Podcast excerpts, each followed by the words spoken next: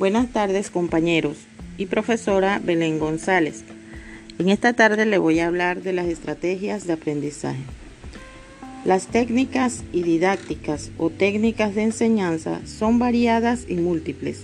También se les puede llamar estrategias didácticas o de aprendizaje.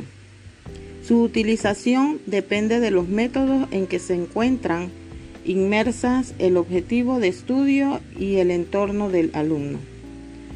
En el concepto de tecnología educativa se engloban todas las técnicas como un conjunto estructurado que se aplican para la obtención de productos o resultados de una determinada ciencia.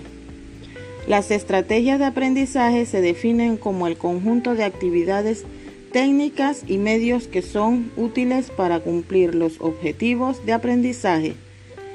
En este apartado les explicaremos cómo se realizan algunas de las actividades o tareas que deben elaborar a lo largo de, esta, de algunas asignaturas.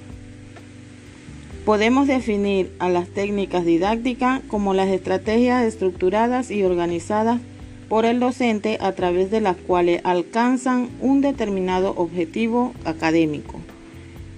Que el alumno construya el conocimiento, por otro lado, matizan las prácticas el docente ya que tiene una estrecha relación con las características personales y habilidades profesionales del docente, con las del grupo, las condiciones físicas del aula los contenidos y el tiempo para lograr los objetivos previos. Gracias.